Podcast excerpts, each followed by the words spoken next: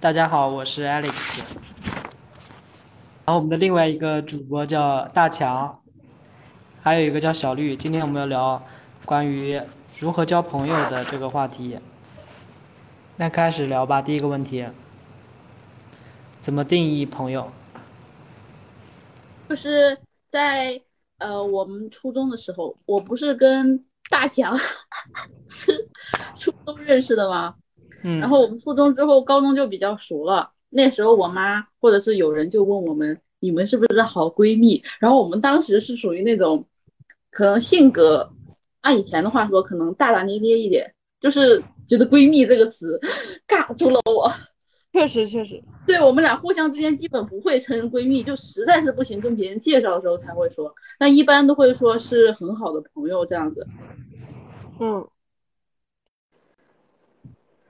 就是呃，除了大强之外，为什么你们会介意闺蜜这个词啊？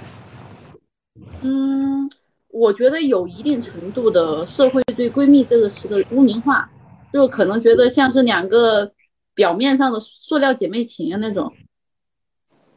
对我，呃，我我小时候就不知道你们有没有这种感觉，就是我我小时候感觉女生的友谊和男生的友谊这样说出来是不一样的。就比如女生的友谊，就好像天然会讨论一些，嗯，就是言情小说呀，或者说是讨论一些东西。然后男生的友谊就是那种哥们儿式的友谊。但是其实当时我们两个是处于那种就不太女生的那种那种那种状态里面，对吧？或者说，就是就就会感觉社会上觉得女孩子是女生间的友谊是小家子气的，男生间的友谊是很大大咧咧的那种感觉，对吧？有没有？那都是那都是我们初中的想法，但等我们长大了之后，发现可能，呃，这可能跟人性别没有特别明显的特征，还是跟人有关系。确实。就是你们那个时候的状态更接近于兄弟，不是闺蜜，是吧？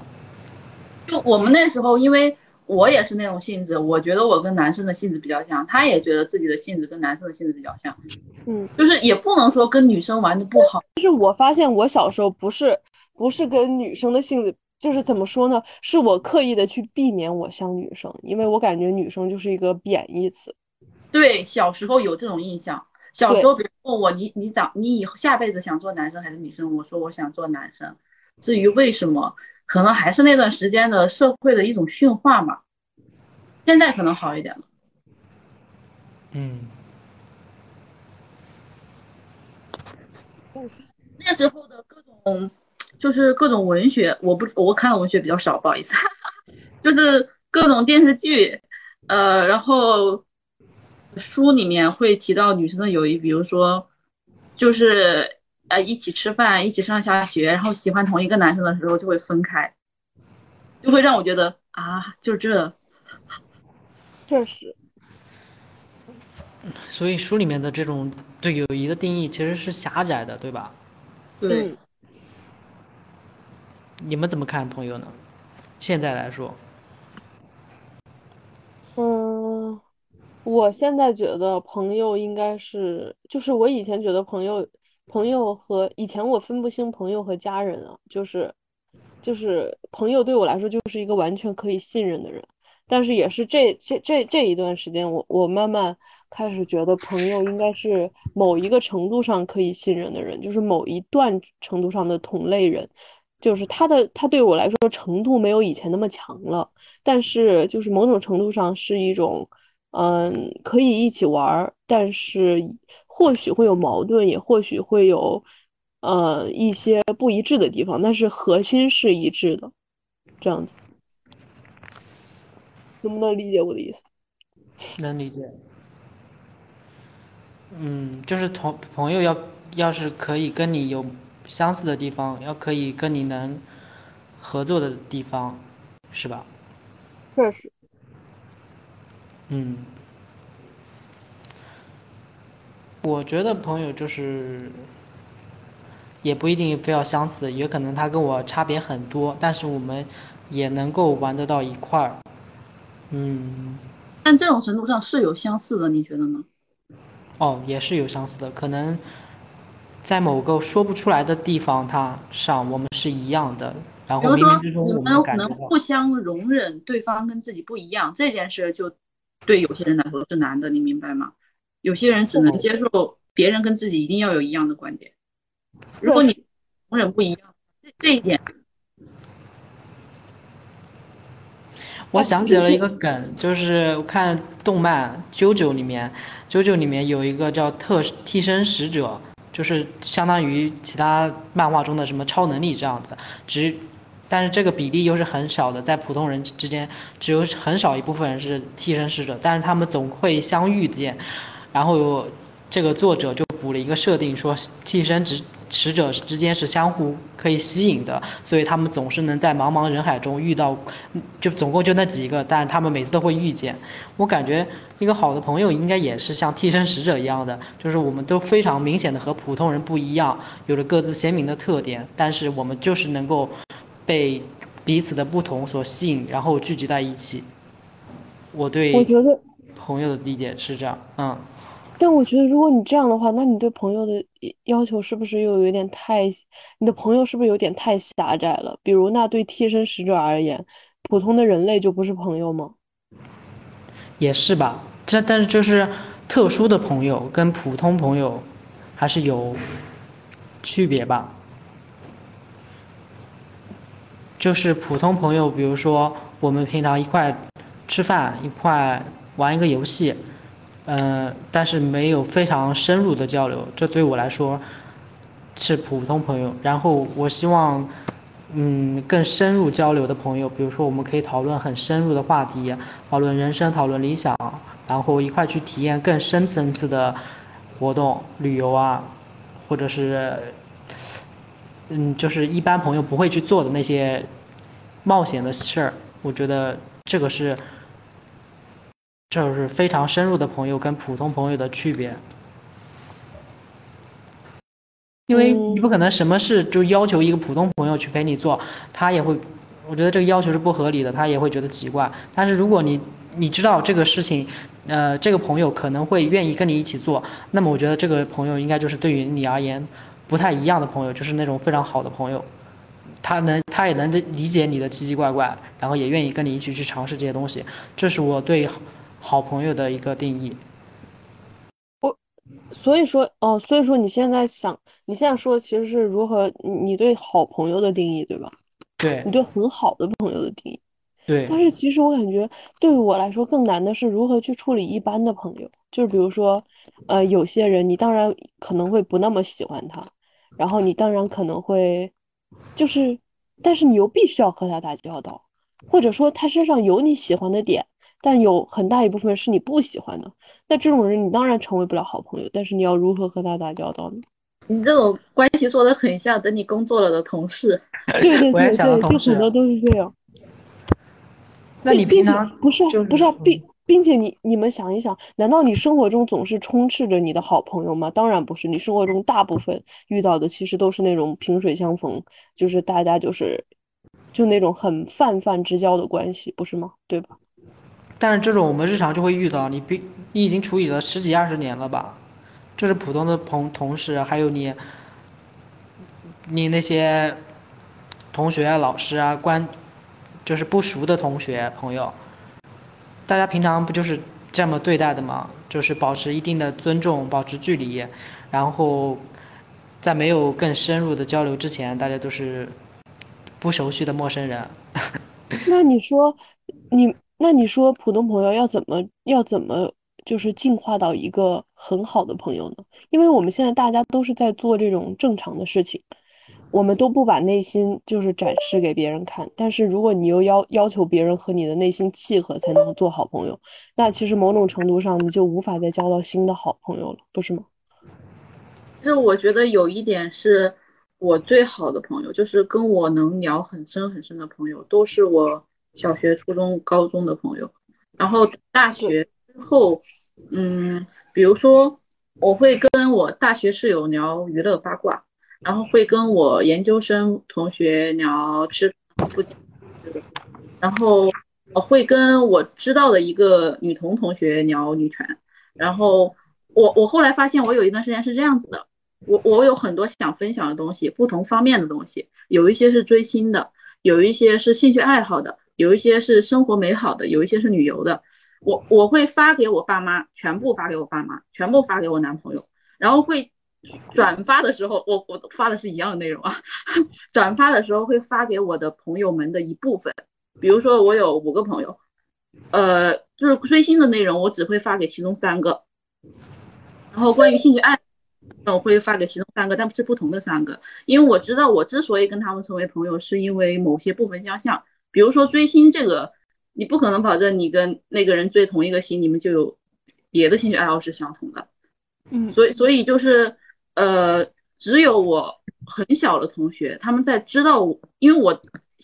想长大了会倾向于隐藏自己，但是我小时候是没有那么想多少，就是追什么星我就说，然后兴兴趣爱好是什么就说出来，所以我小时候的朋友是更了解我一些的，就包括我爸妈。对我也是这样，但是其实我觉得这很矛盾，因为我们人在变化，但是我们就为什么我们小时候能够获得友谊，我们长大了就获得不了了？不觉得很奇怪吗？我觉得不是获得不那么多吧。可能其实如果我们完全的展现自己，比如说我等我跟长大了认识的朋友聊起我喜欢一个明星的时候，他能理解我，即使我们不是喜欢同一个明星。但是那种狂热，比如说对追星的那种狂热，是没有办法跟一个人家本来就不追那个星的人聊起来的。但是你在说的时候，你仍然会觉得你小时候的朋友更了解你一些。对，为什么？嗯，因为小时候他就知道了，比如说，呃，你知道我追星，然后我会把偶尔会把一些追星。哦，我懂，其其实是陪伴的时间更长一点，我知道了。对，然后就是。理解的内容更多一些，就是比如说我们俩现在专业完全不一样，嗯，但是还会吐槽一些专业方面的东西。就如果像吐槽专业方面这种东西，一般来说都是跟呃现在的同事，我说同事啊，或者说同学，就完完全全是同一个领域的同学聊聊聊一聊，反而会更清楚一些。但是我愿意跟你聊，我听不懂你的专业的内容，你跟我聊。呃，你你的内容，然后也听不懂我的内容，但是就有一种放大了世界的感觉。因为当我们长大了之后，在一定的领域里面，当我们嗯工作到一定的领域里面，我们的世界我觉得是越来越小，就是了解的是越来越小。就是。聊到这边，我突然有一个思路打开的，就是你不是说普通朋友怎么发展成为那种深度的朋友嘛？然后刚才小绿又说了，他的那些朋友，比如说他会选择性的去发，他们有共同兴趣的，比如说追星那些，其实选择性发的，就是有共同兴趣。这个我之前同学给了我一个非常明确的定义，叫搭子，就是你可以喊固定的搭子去，去吃饭啊，去旅游啊，去聊你的明星啊，他们肯定是跟你有共同兴趣的嘛，这个是一种。然后你可以就这一一类兴趣去跟他们。在这一类上面进行深入的交流，然后如果他在深入交流之后，他会也会更了解你嘛。如果他更也愿意去探索你别的兴趣的话，那么你自然而然就会成为很好的朋友。还有就是，如果你有兴趣的话，你也不一定非要找你那些原来就是朋友的，你可以直接找那个固定领域的，比如说你喜欢追哪一个明星，你去加入他们那些兴兴兴兴趣小组，或者说你有。特殊的兴趣，比如你喜欢咖啡啊，你喜欢巴西柔术啊，你就专门去找那些特定小领域的，他们参加这些东西的人绝绝对是对这个领域非常感兴趣的。然后你们有共同的兴趣，很自然而然就会成为朋友。有共同兴趣，然后再去成为朋友，再去发展友谊的话，比去找去找那个同学，然后去再找你们共同的兴趣会好得多。然后。如果有可能，你在坚持自己的这个小小众的兴趣情况下，你也可以跟你的朋友去介绍这些东西，没准他们也会感兴趣，然后也会参与进你这个活动，就像你去把他们拉进了你的这个兴趣里面，然后再把他们培养。有时候比意思的是，在朋友圈会意外的发现有人跟我有一样的兴趣，比如有一段时间我沉迷于看熊猫。然后我发现，呃，我一个很久不联系的姐姐，她换了一个熊猫的头像，然后发现大家都是那段时间沉迷熊猫，可能那段时间确实是熊猫正好在火，这个倒是另另一说。反正就是我我我倾向于一点是，如果一个人在朋友圈或者别的地方，就是更多的展现自己的某一方面的话，就可能有更小的相关的人会联系你。我我还有一个朋友，他当时也是喜欢熊猫，不好意思啊，也是熊猫。他发朋友圈的时候，不是关于熊猫的朋友圈，是别的，但是他头像改成熊猫了。就有一个人突然联系他说：“你这个头像很可爱，我知道是那个可爱可爱的熊猫。”确实，而且我觉得我们有兴趣一定要说出来，然后吸引身边的朋友，也要鼓励身边的朋友加入你的兴趣小组，然后这样你本身坚持一个东西，然后有了朋友的加加入之后，一块做一件事又会更容易，然后形成一个正正反馈，而且他加入你的兴趣之后，越可以越来越理解你，然后，呃，就会就会越来越成为更好的朋友，我觉得。就像我们做播客也是一种，所以这就其实这回答了第一个问题，怎么定义朋友？我感觉大概我能知道，Alex 是，我觉得，我觉得 Alex 应该是根据爱好来，就是做一个什么事情和大家一起，然后这样会慢慢成为朋友。但是我觉得，但是对我来说，可能我是判断根据一个人值不值得信任判断他。是不是我朋友？就是可能其他的那些和我一起玩的人，我感觉我有时候会倾向于自己独，自己一个人去，就是其他的人我不太会愿意叫，就是就是我不太会愿意叫搭子，就这样。所以说对我来说，如何定义一个朋友，就是我现在发现是他值不值得信任。但值不值得信任，也是需要你跟他进行共同参与的一些活动，才能够逐渐的发现吧。你是怎么判断他值不值得信任呢？就是我的我的判断就是，我先跟他们有共同的兴趣，然后再进行接下来的活动。如果接下来的活动中，嗯，也都非常契合，然后会有下一步。就对我来说，这个步骤就已经进行过你的值不值得信任的这个判断，然后再发展为朋友，或者是选择选择抛弃掉他们。对你来而言，值不值得信任这个步骤是怎么来的呢？觉得可能是因为小时候会有一群同学一起，然后值不值得信任是你在跟他们一群人相处之后选择了那么几个人。对，确实，是的。嗯，其实我觉得朋友，我的绝大部分朋友都来自于我的生活圈子。比如说我在哪上的学，我在哪读的书，我的兴趣爱好是哪个方面，然后在生活圈子里我才会认识朋友。但是有别的方式去找朋友吗？我觉得不是太可能。就参加一些交友的活动，我觉得我做不到，因为我觉得这个目的性有点太明显了，就会很尴尬。就类似于相亲啊，或者说相亲，或者是偶尔呃学校会组织一些类似于让大家交友的活动，呃我我会有点接受不来。我我更倾向于我认识他们，就是因为有事儿跟他们一起做。比如说，我认识我的师妹师妹们，然后我跟他们成了朋友。呃，是因为他们确实要来这儿读书，这个我决定不了，对吧？嗯，对我也是这样的，我也是这样的。就是我很少，就就是或者说是我自己，因为一个兴趣爱好的话，我也大部分程度上是我要去，我因为我对这个事儿感兴趣，我要去做这个事儿。然后我才去会去参加一些公众活动。登山有谁对吧？什么？我想去登山，但不是因为登山队伍里面有谁。对对对，确实确实。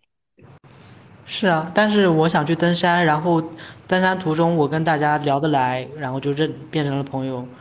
不也是一个非常好的？说说到这儿，我感觉有个问题，就是你们你们会和网你们有曾经和网友做过朋友吗？有，但是我是游戏网友，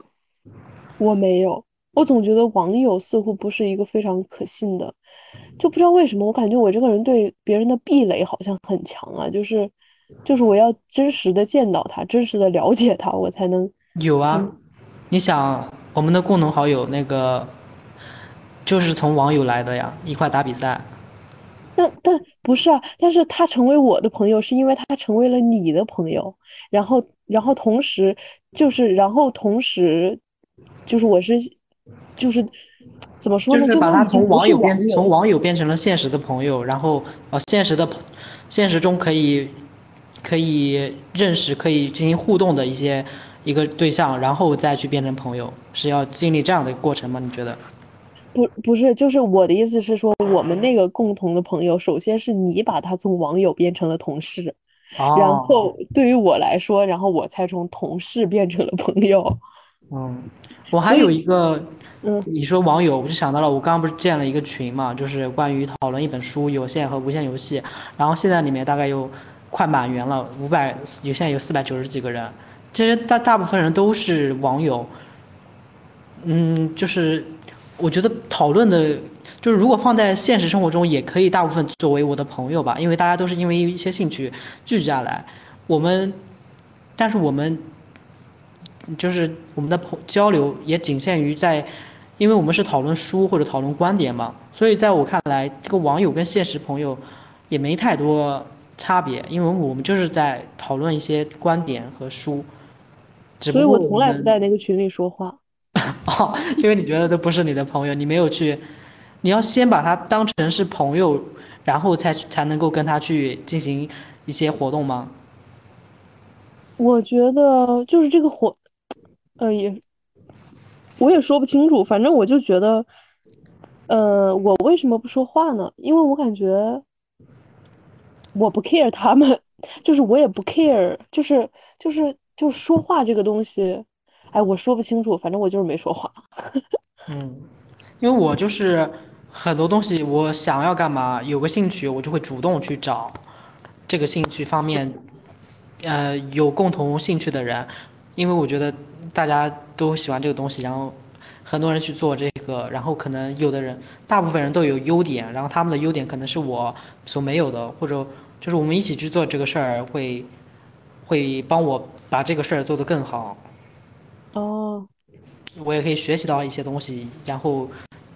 我然后如果能成为朋友的话，那是更好的，因为也见识到很多人。我不是会，我感觉像你们描述的，就是生活中来了一些人，这些人也不是你们选择的，然后你们再去接触他们的过程中，发现这些人是可以值得交交往的，就是值得成为朋友的，然后再去选择朋友。但我觉得这个就把选择权交给了别人。我觉得交朋友也可以去主动的出击的。就是你主动去参加一些活动，这些活动是你感兴趣的，然后在其中再发现一些人，然后再主动跟他们成为朋友，然后再去探索他们值不值得成成为你的好朋友。这样你的圈子就扩大了，然后你会遇到很多很多有趣的事儿。这个我感觉好累啊，一个是好累，另外一个是我觉得我挺怕被拒绝的。包括我觉得你真的挺强的，就是就是无论参加什么活动，你都能够。你都能够跟人家聊得来，并且你知道吗？就是就是有有几次我们一起参加一个另外的一个活动，就每周一次的一个活动，结果他把那个活动上邀来了好多人来参加我们的另外一个的游戏活动。那也不是我的，那只是呃有一些人他们愿意来，我只是跟他们分享了，然后他们来我也不拒绝，所以就我觉得就是顺其自然嘛。我真的做不到，我真的做不到，我不知道为什么，就是。你你这种心态是不是是很开放、很信任别人，对吗？对啊，只要他们没有做一些让我不值得相信的事之前，我都会保持着开放。然后，就是这个开放也带来了更多的这些便利，就是让我们更加的能够去成为朋友。就是到目前为止，但如果一旦我这个开放遭遭到了一些不好的行为，就是他辜负了我的，或者是。我觉得这个开放对我造成了伤害，那我就会对它关闭。就是说，你的信任首先是打开的状态。对，就是我会首先对别人打开，然后看。对。确实。我觉得我们可以聊下一个话题了，就是刚才我们聊了怎么交朋友，下面是朋友的标准，怎么怎么怎么。怎么决定这个人是不是你的一个好朋友，或者说哪一个瞬间你去把他当成了，因为这件事你觉得他会是一个非常好的人，值得你交往吗？有没有？我觉得这个应该是有很多个瞬间，但是，但是我觉得我最近感受到的一个瞬间就是，如果这个人因为我对我我发现我是一个比较不喜欢直面矛盾的人啊。虽然嗯我这个人是，虽然我是 E 哎 N，我不是这么说的。是的，虽然虽然我是 ENTP，虽然我是 ENTP，但是但是我又是高敏感，所以我会照顾到很多人的情绪。像以前的话，面对很多情绪，我就是会压抑我自己。然后，但是现在，但是我我发现，如果有一些人就是，嗯、哦，或者说是和我之前的一些经历有关吧，我和别人去交流情感，但是发现完全对方好像听不懂一样，然后就会不想交流了。但是我我最近感受到一个很爽的体验，就是就是在我和小绿交流的时候，我发现有不爽，我直接指出来。当时我指出来的时候，其实我是犹豫的，然后因为我因为相当于我指出来了，好像好像我就因为我不知道他会做什么反应，然后我对这个关系是有担心的，但是我发现他接住了，就是他能理解我的话，并且他也会说我，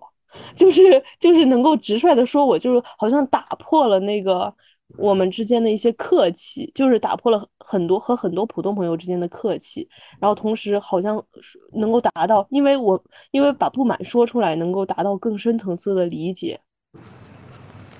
所以你的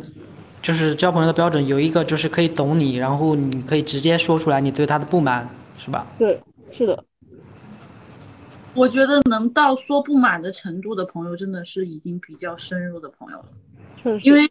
如果有一个朋友让我不满，然后我当时又没说，后期也没有什么反馈的话，我估计后后面就不怎么联系了。对对对，确实，但是有没有那些你说出来不满之后，他表面上或者说当时是让你感觉到他接住了，但是之后下一次他继续这样做，完全你上次说的话完全没用的，这样的朋友你还会跟他接接着做吗？或者说你再次尝试把你的东西说出来，让他能够理解你？我觉得说太多，就是有的人 get 到你的不满，然后下一次他能够意识到，然后改变了，你们可以更好的相处，这个是好的。如果一直是总要你不，总会让你不满，然后说了很多也改变不了，我觉得这个关系就是不能不太能成为非常好的朋友了。其实我觉得对我来说不是的，就是他对我，只要他能理解我的话，然后这这就是很大的一个进，就是很对我来说很大的一个安慰，就是，呃，就就是你不觉得理解是很重要的吗？就很多时候其实大家是无法理解的，你们你你能不能明白我？就是就是很多时候我们自己都站在我们自己的立场上，我们不会去理解别人，而且我们会想当然的认为别人不理解我。我 get 不到，有一点 get 到就是网友的那种，不是说现在网上的呃气氛越来越对立了吗？嗯，就是有时候他可能两个人对立的事儿都不是一个事儿，但是两个人就是对立起来，然后就会吵起来，就是哦很容易网上容易激发矛盾。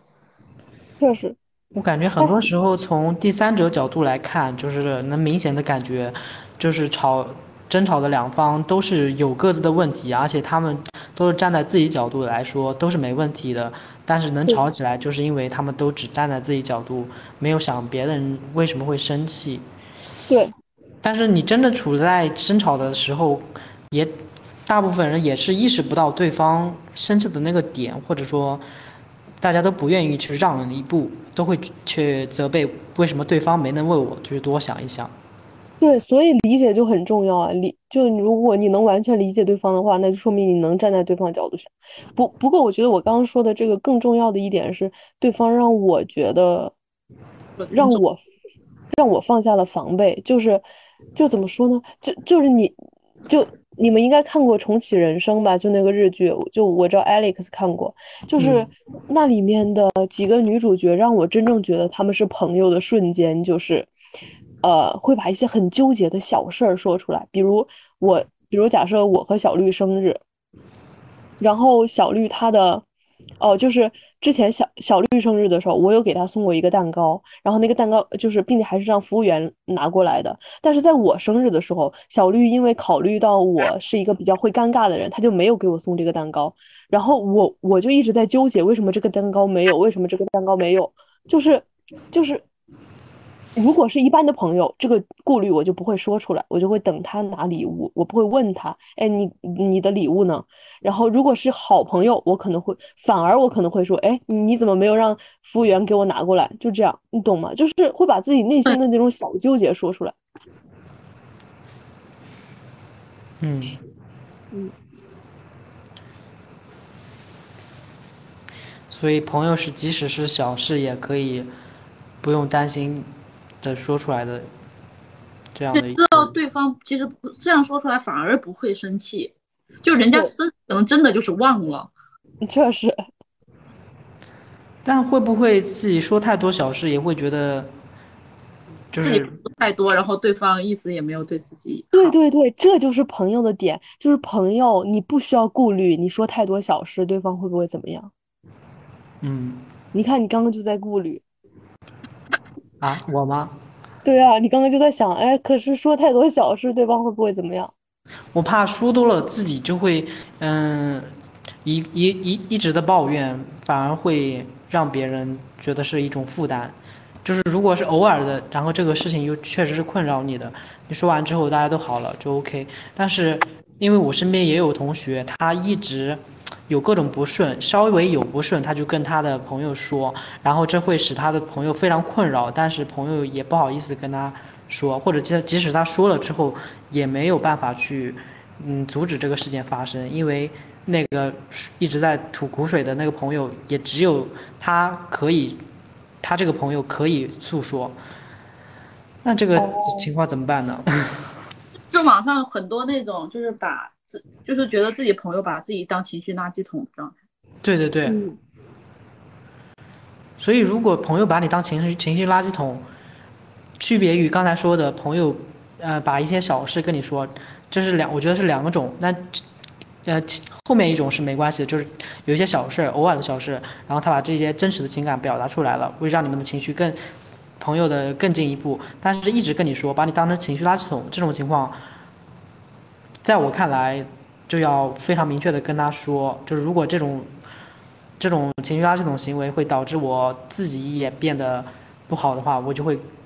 很明确的告诉他，我不想成为你的情绪垃圾桶。然后，如果甚至影响到了我的话，我会选择跟他把这段关系给斩断。嗯，我觉得很多时候我是不好意思这么说，但我可能会默默的，就是，就看人吧。如果那个人我觉得。很好，我就会觉得还行。但是像我这么一个不太耐烦的人，就是大部分的情况下，我都不会，我都会，就是，就是我慢慢的我就会忘记回消息。我这个人就是很忘，很容易忘记回消息。然后就是，或者是我很好的朋友，我会偶尔回两句。他如果一直打电话给你呢，进行这种强打扰的模式，那你不回消息也没没办法。哎，太夸张了吧？那我我我觉得我认识的暂时没有这样的，我会直接拒绝，我会拒绝的很干脆。哦，那可以的。我知道你在说什么时候的事儿，那个时候没有说，就是我我在听别人的播客的时候，会有一些就别人的投稿，就是如果一个朋友非常依赖某一个朋友，甚至是说他得了抑郁症，他想死亡，这样。来说，他虽然把你当成了非常好的朋友，他也把这些所有的想法告诉你。但是，我觉得作为一个朋友，不能够非常依赖别人，因为这样给别人了太多的负担。而且，作为朋友来说，不论是依赖还是被依赖的那一方，这个情绪压力太大了。就是我觉得这种东西不应该让朋友去来帮你分担。你遇到这样的事，嗯，一是要寻求外界的帮助，比如说你遇到了什么特殊的事情，是家人还是？还是学校，还是老师什么的，你就应该找，就朋友可以给你建议，但是你不能把这么大的负担甩给朋友。二是，如果你有些情绪压力就走不出来，你找朋友也不一定是个好的选择，因为朋友也是一个普通人，他也没有这种专业的知识，嗯，也许他给你的一些建议，不能起到好的作用，或者就算能起到好的作用，他不是一个专业的人士，他要去花很多的东西去琢磨、去思考跟你的方式，太既是折磨朋友，也是对朋友的一个不负责任。我觉得这种东西就应该找专业的人士去帮忙，就是你。你真的自己控制不住，你要么去寻求那些就是对症下药，要么你情绪不稳定，你去找心理咨询师。就是现在心理咨询师也很发达，就是你情绪不好，你没必要折磨朋友。我觉得从这一点来说，那如果这么说的话，你觉得失恋要找心理咨询师吗？就是如果这个失恋对于你打击非常大，大到你。夜不能寐，然后整天什么掉头发，然后失眠啊，一大堆东西的话，那你是需要去找心理咨询师的。但如果你只是短期的，呃，那些情绪不佳，找朋友吐槽一下就可以了。在这种情况下，我觉得可以跟朋友适当的吐槽一下，就看你是不是哪一种类型了。我觉得，可是很多时候的话，就是没有严重到需要心理咨询师，但是又没有轻松到可以一个人扛过去。我觉得现在有一个很多问题是，很多年轻人本身就是蛮压抑的，就就是包括情绪，包括生活，包括生活压力，就可能很想吐口水，苦水，不好意思，差点吐口水了。就是有时候确实是解决不了对方的问题，但我真的觉得好好的聆听对方是会让人家舒服一点的。我有一个非常让我痛苦的一个情况，就是我有一个朋友，他是身体的原因，他是身体从小有疾病的原因，以至于他一直不想。我甚至觉得，如果我是他，我愿意自杀的程度。但是我不可能鼓励他说，要不你自杀吧，我这么说也太怪了。然后我可能倾向于跟他说，要不你出去旅旅游。他说我身体不好，出不去。然后他每天要吸六个小时的氧，现在的身体状况是，然后然后吃东西也是会吐，就是任何东西都吃不了，但是他想吃，就吃鸡肉会吐，吐完了之后又又吃，我真的觉得是我的状态，我真的要崩溃了，但是我真的不知道该怎么安慰他。那就像除了他这种特别极端的，就是对生活的绝望之外，大部分年轻人都是，比如说。会跟跟你吐槽生活压力或者是工作压力，就是现在会来工作就不咋好找，加上经济也不怎么样，然后感觉就大家都在躺平摆烂的样子，会遇到很多年轻人都会遇到这种压力的状态，就总的来说还是蛮难的，我感觉还是需要大家互相帮助。确实，确实，嗯，不懂。其实我感觉很奇怪，为什么现在一个现在我现在一个我认为世界上最，就不是就我们三个人里面和朋友羁绊最深的人来跟我们说，你在你该和朋友有界限，一个没什么朋友的人在告在在说，哎，你应该依靠朋友，这到底是为什么？你觉得我没什么朋友是吧？我觉得我我我我我朋友羁绊很深吗？我觉得我朋友羁绊都不深啊，很多呀。我不知道羁绊深不深，但我知道很多。就你很主动，你有没有感觉到？所以我的朋友都是我主动的，所以我可以选择。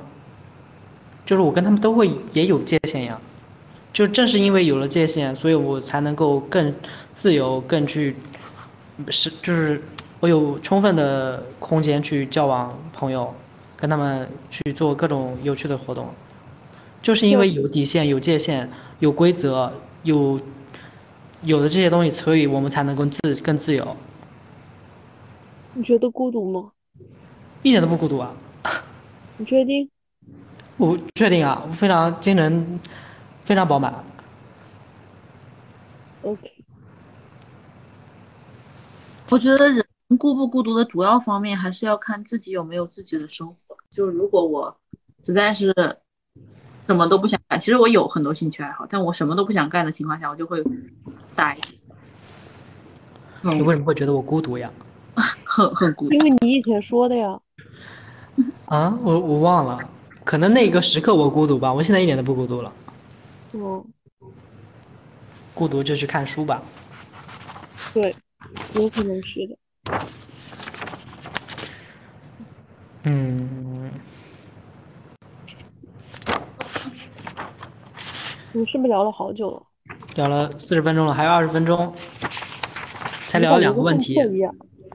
但是其实第二个还没啊，第二个是选择朋友标准。你说了你的需要懂你，然后能理解。对了对了，我想知道你会害怕被拒绝吗？不害怕，因为我感觉你真的是一个非常主动的人。因为我不说的话，就等于是自己主动的拒绝了自己。我说的话最多也就是别人拒绝了我，也跟我嗯不说是一样的结果。但是我说出来了，很大概率别人也会去。接受我，而且我能够知道别人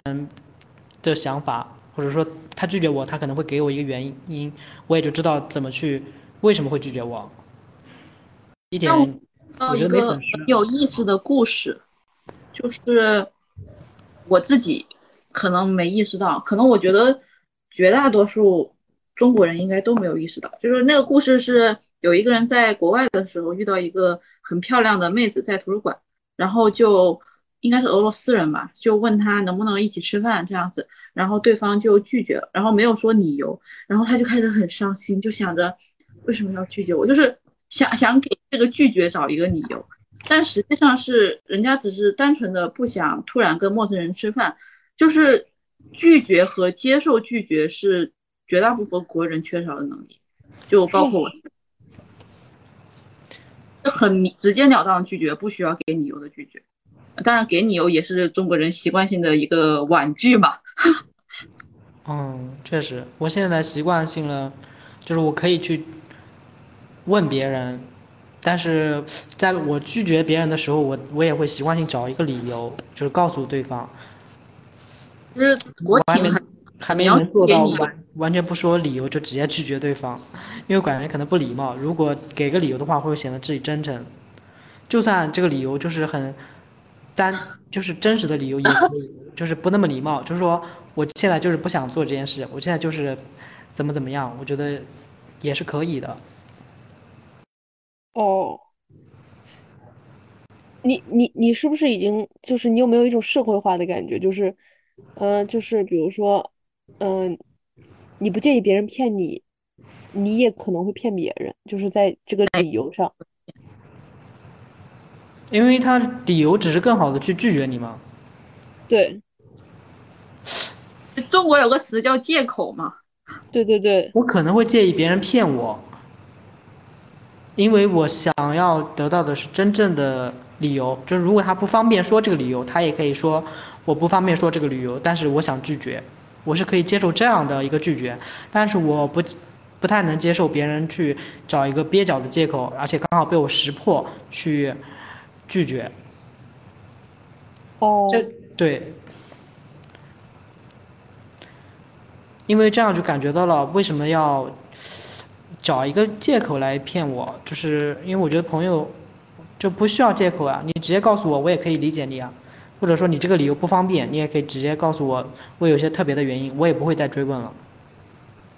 我觉得就是接受拒拒绝和接受拒绝这个事儿，可以在。长大了之后买东西上体现，就是拒绝别人的推销的时候，还是很需要学会拒绝的。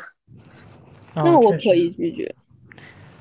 嗯，你有没有听说过？就很多人可能刚出社会的时候，遇到那种比较贵的东西，就比如说一件衣服比较贵，本来可能想着一两百就能买，结果要三四百，就是在纠结。然后对方一直在夸，就会不好意思，也就是刚进社会的小年轻可能会说，呃。不好拒不好意思拒绝就买下去了，那不就是我吗？你现在还有这种情况吗？我现在不会，我现在想拒绝我就直接拒绝了。我会直接说太贵了，对我就会说我穷，我就穷，你能把我咋地呀？所以现在是我们更能够明确自己的需求，然后更能不被别人左右思想，所以能够也不在意别人的看法，因为以前我们可能是觉得别人。我拒绝了这个，别人会觉得我没钱，我穷，我害怕这些看法，我好面子，所以不敢拒绝，或者觉得拒绝了有压力。但现在就完全不在乎，本来这些东西，我就是不想买，就是嫌它贵，就是可以说出我真实的想法。就是我觉得大家都更更在意自己了，而不是不害怕了。确实。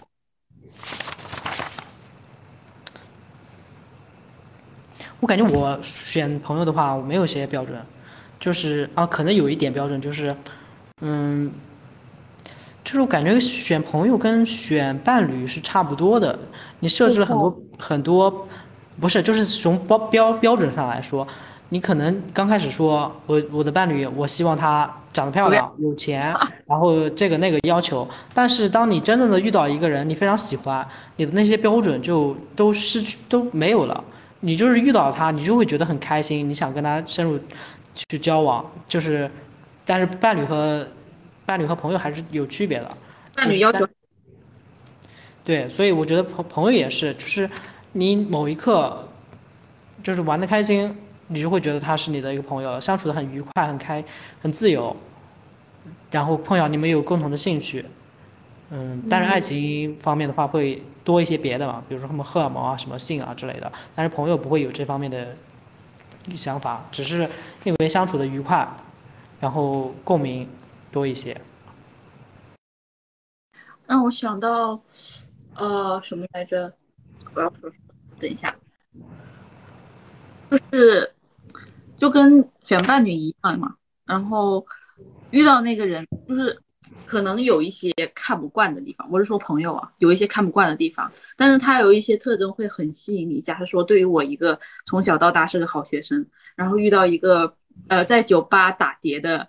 酷帅妹子，我会觉得真的好酷。但是我可能是对我来说是，如果假设说对方吸烟哈，就是我从来不会想过我会遇到一个。吸烟的妹子，我想跟她交朋友这样子，但是真的是她有别的方面会明显的吸引到我，就是可能是我完全没有尝试过，跟我完全不共性的一个东西。属实是，也不能说是内心层次的我吧，就是属于对世界的好奇的一种。对对对，哎，我我我跟你说，我我是这样的一个朋友，我更看他就是，如果他有一个很好的地方能够吸引到我，我们很可能成为朋友。如果一个人他的各方面很平庸，但他是个好人，他反倒不那么不那么容易吸引到我。对，啊，就是要有一技之长嘛。那哎，并且我我我一我一直不也不一定是一技之长，就是有一个点很戳我，那么可以掩盖他其他的，就是差差的项。或许这个分数平平均下来很低，但是如果一个人他平均下来可能分数会更高，但是他可能也不一定会吸引我这样。OK，那我们聊第三个，就是如何维，就是友情是否是需要维系的？如果是需要维系的，应该怎么维系？以及友情中如果发生了冲突，我们应该怎么办？对，最需要维不能说维系吧，就是当大家分开之后，比如说高中毕业、大学毕业之后，自然会有一些人是分离的嘛。就你如果强行去维系，比如说每隔一天要跟他早安晚安，这有点夸张了啊。就是隔一段时间跟他聊聊天儿，再怎么，比如说前一个星期聊的多，隔一两个月就聊的不多了，就因为真的是地理位置上分开了。你如果强行去维系，我感觉是比较困难的。我真正去维系的有那么几个，一个是小学同学，是我一直到研究生之后啊，因为我们以前没有微信嘛，大家没有微信，到研究生之后，然后到研究生之后，大家开始聊关于这段时间的经历，关于自己的情感，关于自己对呃小镇生活的态度，发现大家还是有一样的想法，所以这时候。我们才开始真正的重新联系上，也就相当于其实是我到了研究生阶段遇到了一个过去的旧人，但是发现重新做朋友。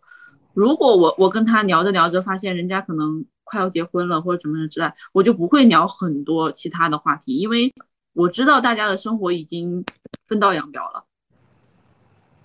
嗯，就就比如说我自己是一个呃叫什么独身主义者，但是我不可能跟结婚的人。在那大肆宣传啊，这单身有多么好嘛？这么说肯定是有点傻逼了嘛？疯了，会揍你的。对，所以我肯定还是祝福人家的，该怎么祝福怎么祝福。是的。然后如果聊得来的话就维系，如果聊不来的话就，因为本来地理位置也就分开了，就分开。也其实我有很多个，就像小学同学是这样联系的，然后还有很多个是属于那种大字级别的朋友，就是会有一方面我会跟他说。啊，你在哪里哪里？我想去哪里哪里旅游，因为像旅游这种东西，真的是你花钱有时间就完事了。就比如说我周末有个空去一个小城市旅游，我想想你能不能告诉我有哪好吃的呀？你要是有空，如果是女生啊，我会说你要是有空，你可能不能带带我呀？就我我肯定不会特别强制要求人家我去，你要陪我两天，这就有点过分了，我觉得还是，就就是有一些搭子级别的朋友的维系是比较容易的，就只说两句就好了，就偶尔聊聊两句就好了。我我特别怕，我特别怕那种突然跟你聊上来就说我明天要结婚了。就你能不能给个理解？我觉得这个有点可怕。你要是跟小学同学、初中同学那么聊着聊着，就偶尔提一下过去，然后聊一聊现在，就搭子级别的朋友聊一聊也是没关系的。但突然给你金，这个就有点，要不咱还是别联系了吧？他那不是朋友吧？他那就是纯粹的想问你要钱。对，我看网上有很多这种，但是我尽量跟我小学、初中玩的好的都是，要么就发现思想还是一致的，就。继续做好朋友，要么就是，呃，时不时联系一下在哪，然后聊一聊生活。因为我知道，对很多人来说，可能结婚之后也遇不到很多特别交心的朋友了。像我这种小学同学，而且也没有什么关系上会打架的，反而会更容易聊一聊生活些。你比如说，他不可能跟他同事聊他过得有多惨什么之类的吧？更远一点的，相当于现在已经是网友的状态了，但其实还是有一层关系，是老家是在一块的关系。对，我觉得你刚刚说的这个小学、初中同学，就相当于是，就是你知道他的底细的网友，就是他可能给你带来安全感，同时你也可以说一些平常你不敢跟身边人说的一些事情，可以去分享一下。所以，就比如说，我想吐槽老板，但是我不知道我是跟老板的关系到底好还是不好，然后我就尽量还是跟我。知道的，但是跟我这边肯定没有关，跟我目前生活肯定没有关系的网友，但实际上是我的以前的朋友去聊。是的，我觉得朋友也没有必要特别去维系，我我感觉这个东西都是顺其自然的。如果特别要去去做这件事情的话，反而会把这个东西，把这个友情感觉变得没那么真实了。你不能开场来一句在吗？我们聊一个小时的天儿，这样子说吧，是不是很奇怪？你要聊得起来就聊呗，聊不起来就算了。就比如我，我有特别好的朋友，我会，嗯，就是想起来突然或者有什么事儿，或者说突然想跟他聊一个什么事儿，分享一个事情，我会去问他有没有时间，然后跟你聊聊天。就是如果是非常好的朋友，我觉得我我这样的打断，嗯，他就是也会。就不是打断，就是大家大家都非常自然，他也会经常找我去分享一些事儿，大家都觉得是非常自然的事情。如果是那些，嗯，就是分隔很久，但是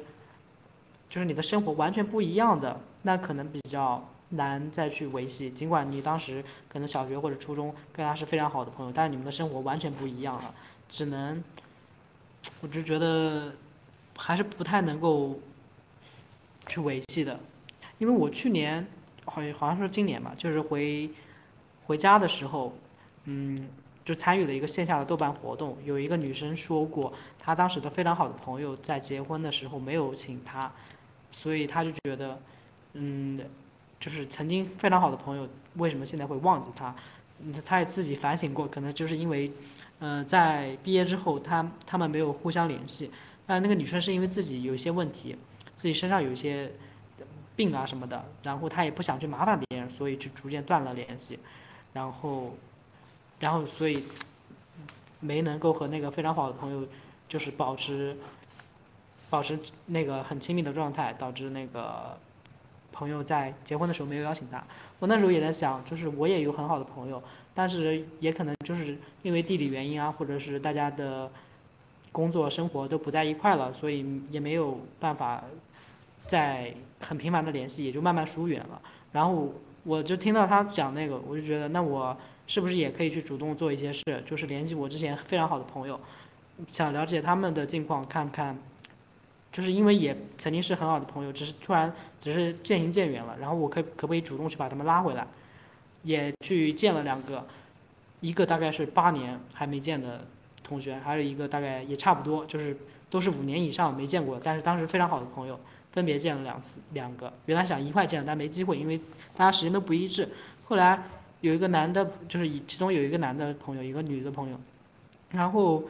嗯，就是再一次聊坐下来聊天，然后还是能够聊得非常深入，从最近的生活、友情、爱情、工作上的遇到的问问题，以及未来畅想的生活，我觉得什么都可以聊，而且。正是因为大家很久没有见，大家的生活也不交集，所以你什么都可以聊，也不害怕别人泄露你的一些问题啊什么的。你你因为你对他也是知根知底的，所以也都能够坦诚的去聊。嗯，但是这这个主动的维系，我感觉之后也就嗯没没有了。对，也就没有了，好像就是只能那种过节过年一年一次的这种嗯。怎么说呢？但是又确实是一个非常好的朋友，只能说，起码过年过节还是可以聊一聊的吧。但是平常确实他他们也参与不进我的生活，我也参与不进他们的生活了。嗯，想不到一个好的形容词，就觉得有点可惜。不过我觉得渐渐远。对，但是现因为。人都是一直往前走的嘛，朋友也都是只能陪你一段生活的。我觉得没必要非要为过去的朋友感感到惋惜，就是现在也有很多朋友，或者说将来也也会有很多朋友，就怎么处理好现在的朋友，然后和将来的朋友，也是是我们更需要去考虑的问题。然后尽可能的，我觉得有一些嗯联系，可以让。你真实的朋友可以跟你多一些活共同的活动，是比较能够维系感。还有没有要聊的？下一个是什么题目？就是冲突，友情之间发生的冲突应该怎么办？首先聊为什么会发生一些冲突。就我觉得冲突很多时候，并不是确实出现了问题，它只是每个人突然的心情或者每个。人突然的角度不一样，就像我觉得我跟我师妹发生了冲突，那讲吧，就是有时候我觉得我跟大强发生了冲突的时候，但对方可能没感觉到，或者他觉得他跟我发生冲突，我没感觉到，就有时候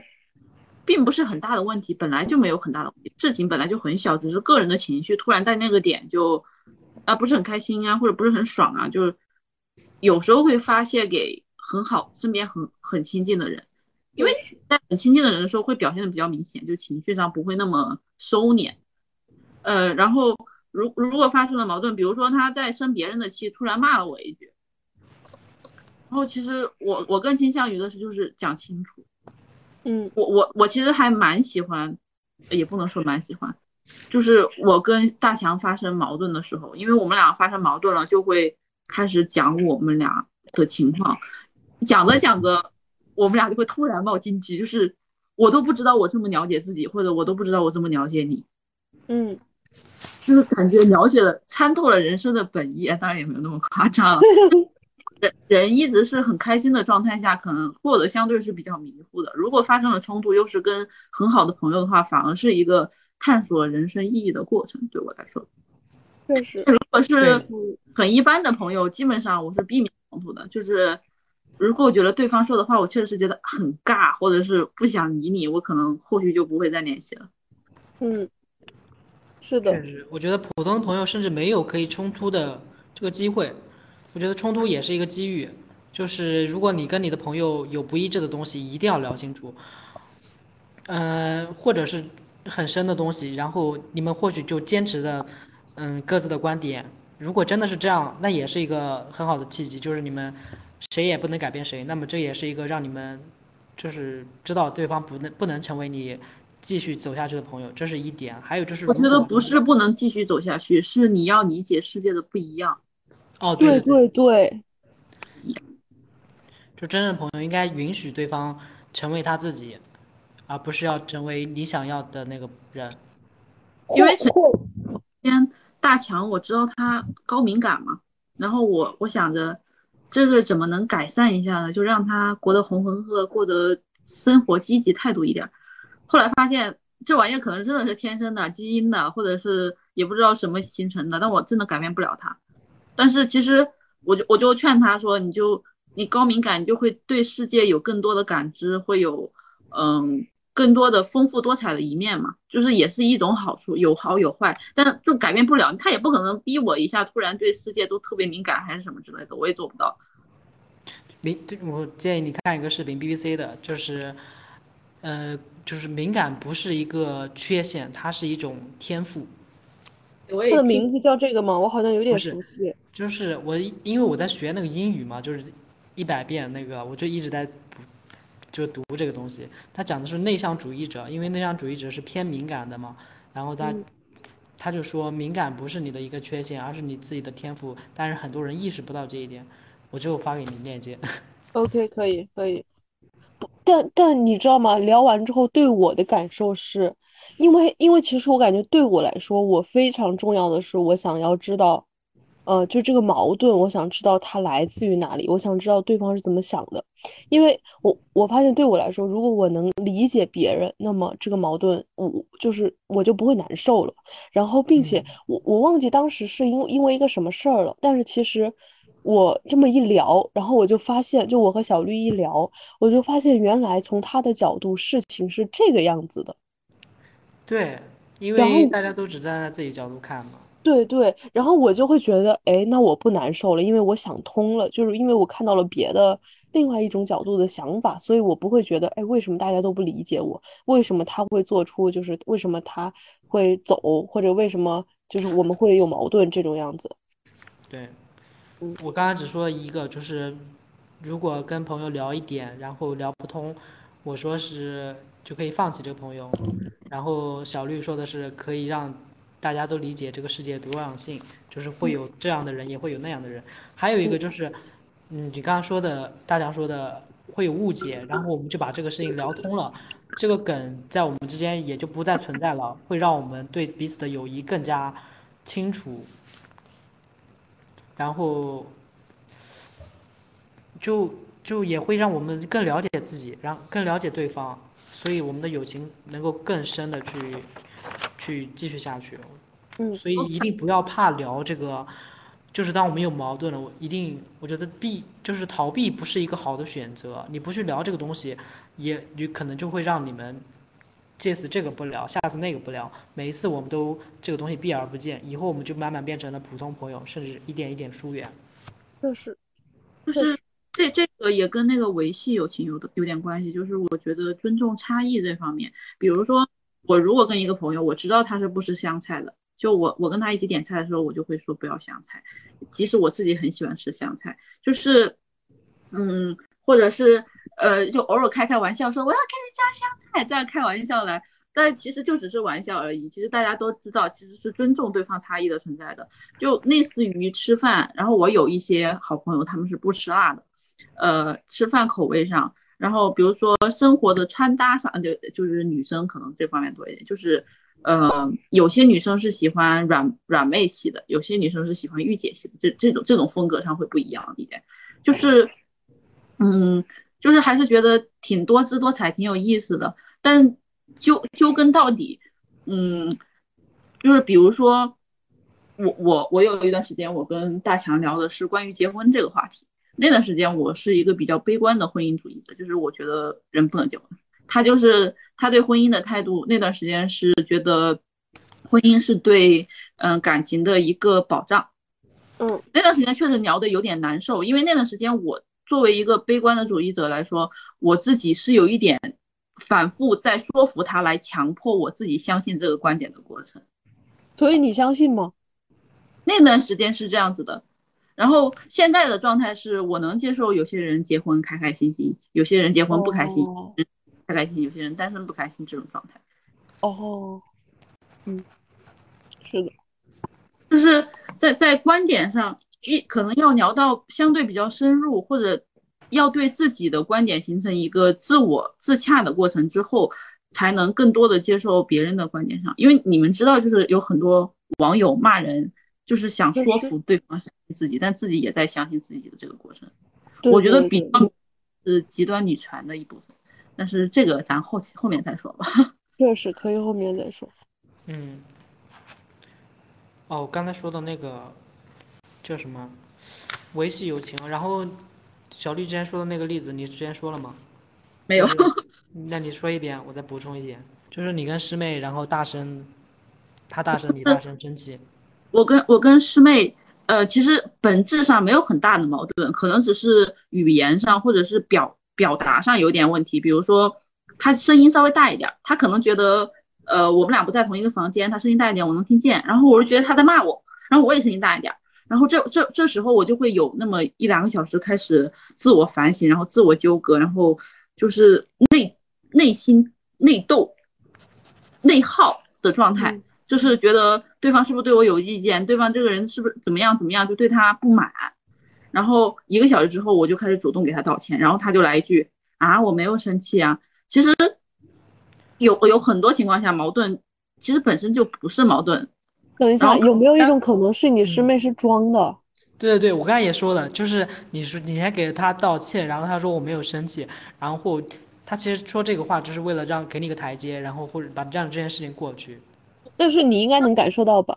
我我我我感受到他是一个很很诧异的状态，但是我觉得，因为我有两三次是这样子的，其实我能感觉到，呃，他们有时候就他们属于应该属于低敏感还是什么的，因为我也觉得钝感力比你还强。对，就属于那种很钝感的人，然后他们的呃思维就会，就是不管他是装的还是真的，我觉得。我们就过去了，然后就之后可以过得开开心心，就还蛮好的。对，所以这件事，如果你不道歉，一直在被折磨的就是你。对，人家他他也不会道歉。人家可能但我不知道人家在不在意看不出来。大家都闷着，现在年大年大都能闷住事儿。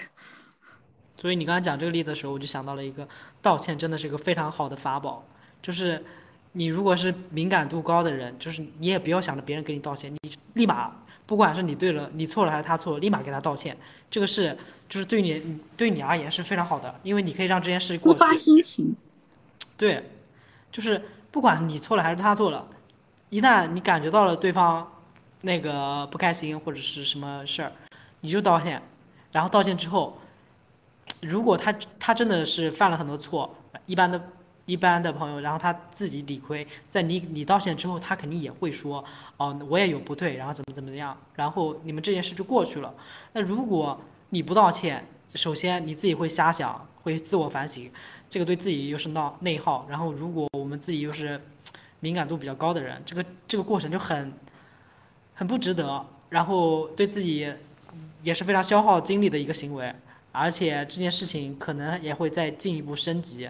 因为你等着别人道歉，可能在后期会影响到两人的关系。但真的，如果这个是没有办法接受道歉，或者是就是很犟的人的话，咱以后就不要联系了，好吗？嗯嗯，是的，就是如果你道歉完之后，他能够顺着台阶下，我觉得这个就很好的解决了这个问题啊。然后就算是，就是其实道歉大家都把它看得太重了，总觉得我先道歉我就理亏，前面提到的拒绝一样，反正道歉就。华贵的道歉，立马这事就中国人骨子里面就不愿意道歉，不愿意怎么怎么样。但其实你就算，我觉得先道歉的人才是，嗯，站在了有勇气的人，然后才看重这个内，看重这个这种这个友情的人。我愿意去做这个事情，就是因为我看重这个你的这个朋友，无论是事情是对还是错，我愿意先道歉。可是道歉难道不是应该由错的人来做吗？但有时候不是错不错，有时候本来就没大大家都没错，或者大家都有错。我觉得有时候只是对，嗯，沟通上的问题。比如说咱们上次我华贵的道歉之后，他立马就没有沟通上的问题了。因为如果不道歉的话，我们甚至没有一个心平气和坐下来聊这个，把这个误解解开的这个过程。这个过程，对你没办法创造这个这个这个环境去去聊，你可能。一次两次，然后就不再是成为朋友了，大家会疏远你。那不能说我们聊聊吧，这样吗？你这像人家可能还在气头上的时候。对。你说。那这不就是哄别人了吗？也也算是一种。对啊，先把他哄好了，然后。对，就像说的，就是有误解了，大家可以聊开，但是这个聊开的时候，一定要是大家都能够。去聊这个话题的时候，而不是大家处在生气的这个时候，就是心理学有个状态叫，就是小孩状态或者是成人状，呃，父母状态。那这两个状态的时候，大家都没办法去去正视自己的问题，去成长。只有大家都属于平静的成人状态的时候，我们才可以聊这个话题。我觉得道歉这个行为，就是把我们都从那种小孩或者是成人或者父母状态拉回到这个成人状态中，让我们都可以正常的去沟通这件事情。不是说道道道歉就是我错了，我道歉，就是你错和对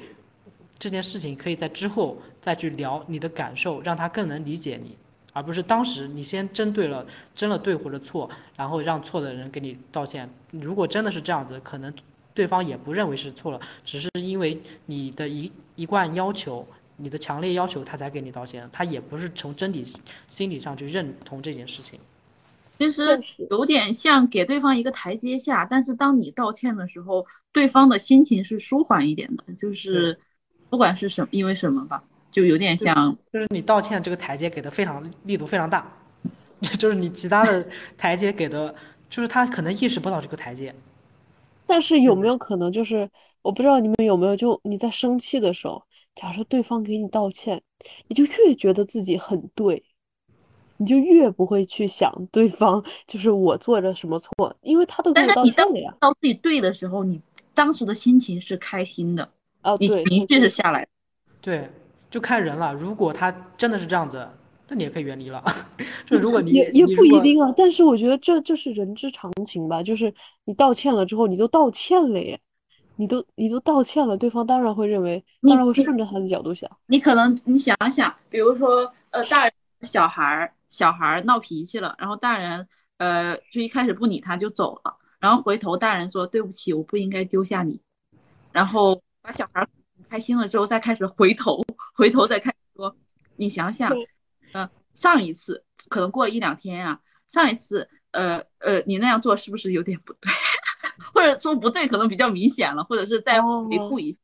或者举别人的例子呀，或者什么，算是教育型的一种方式吧。你太会教这个，我也非常有感悟。就是，可能我们整个中国人，或者是这个环境，就是你们小的时候，父母会跟你们道歉吗？我觉得从我的父母从来没有给我道歉过。我妈会，我爸不会。就是，就是他即即使是错了，非常就是展就是非常明白的，就是他错了，他也不会，不可能道歉。你妈也不会。我妈在我长大了。上了大学之后，我跟他讲的时候，他会。哦。就是我爸是从来不会，就我觉得，但是如果他他跟我道歉，不管他是什么样的，他只他他仅只说一句对不起，我就能立马原原谅他，不管是什么，就是他非常大的错误，我也愿意去接受，或者是，就我觉得强者和弱者之间，我觉得我很容易去原谅。怎么讲呢？这个东西，就是我觉得道歉没有那么，就是很多时候很很难。但是如果我把它想开了，因为别人可能也觉得很难，但是我先做了这个事情，就让别人也逐渐能够，我给别人做了一个示范。其实我当时给大强道歉是有这个想法的，好，因为他我感觉没有遇我华贵的如此迅速的人。确实，我确实没有预预料到。因我我觉得道歉也要需被需要被鼓励的，就这个行为，因为大家都太不会道歉了。也是。如果我们就是经常会有一些矛盾，然后我就经常吵，经常道歉，在我们的关系中，道歉就成为一种正常的，就不用大家会想的非常庄重或者说不能说的事儿。我觉得这才是一个正常的行为，就就是你发生的事儿，然后我们之前可能就觉得道歉这个太隆重了。我必须要犯的滔天大罪，我才会自己道歉，而不是一件小事中，我觉得我自己有错了，我就可以道歉。然后其实我对我其实我现在觉得，那我们在讨论的应该是说，我们是把对错放在了关系之后，就是还是要先先稳住这个关系，再去讨论对错，对吧？我们是想说这个。是的。